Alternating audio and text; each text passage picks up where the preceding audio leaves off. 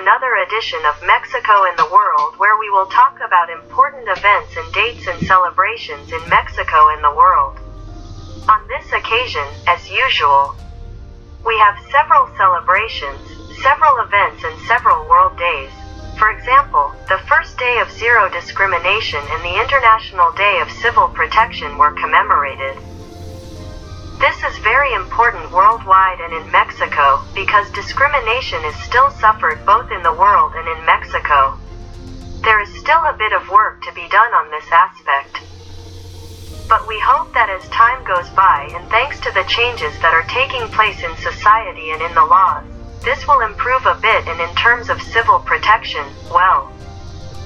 As you know worldwide it is very important and also in Mexico. Why the issue of civil protection so important? To begin with, for example, Mexico City because of the geological issue and that there are many tremors constantly and also in the matter that we have several active volcanoes. For example, near Mexico City, the Popocatépetl volcano, because it is very important to have this culture of civil protection and to be able to know what to do in case there is an event that involves civil protection so that one can be safe and people's lives are not at risk and precisely to commemorate this. For example, on March 1st, a drill on tsunami prevention issues so that people also get used to foreseeing in this sense so that there is no problem as to whether we have a tsunami and that people are unprepared that is the objective. Now the day is also commemorated Wildlife World. This obviously in terms of ecological issues is very important worldwide. In Mexico obviously also works on this to in this regard. There are many programs that try to do work on issues of conservation of both fauna and flora. Now the third was also commemorated the day of birth and hearing defects. How do you know this is very important worldwide because in all countries, unfortunately, it happens that babies are born with birth defects.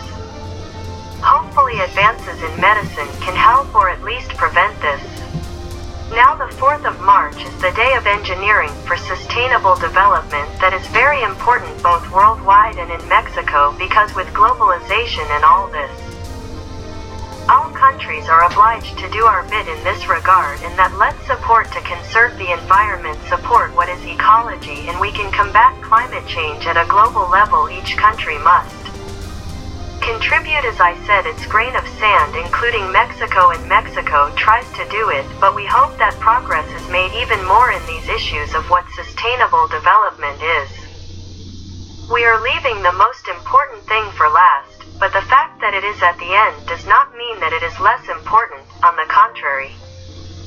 This week the most important thing is March 8th what is commemorated on Women's Day why is it so important worldwide is specifically in Mexico.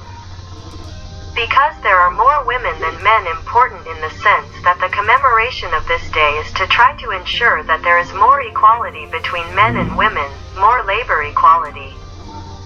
More equality in salary, they must stop put women aside, so let's hope that as always this commemoration reminds us of this. There is also a negative aspect that unfortunately since this commemoration deals with what it tries to help women to empower them to make them stronger so that there is greater equality and greater balance comes from this native part. What is it that these acts of vandalism occur in these demonstrations by these few people who unfortunately Although they are very few these events are overshadowed and especially in Mexico this happens because many times this happens that demonstrations are taking place peacefully to raise awareness and commemorate these days and these few people who although they are few have these unfortunately these are bad intentions and well you see this side negative. Let's hope that this does not happen and that the negative side does not win. We are more good so let's leave it for the moment with this reflection.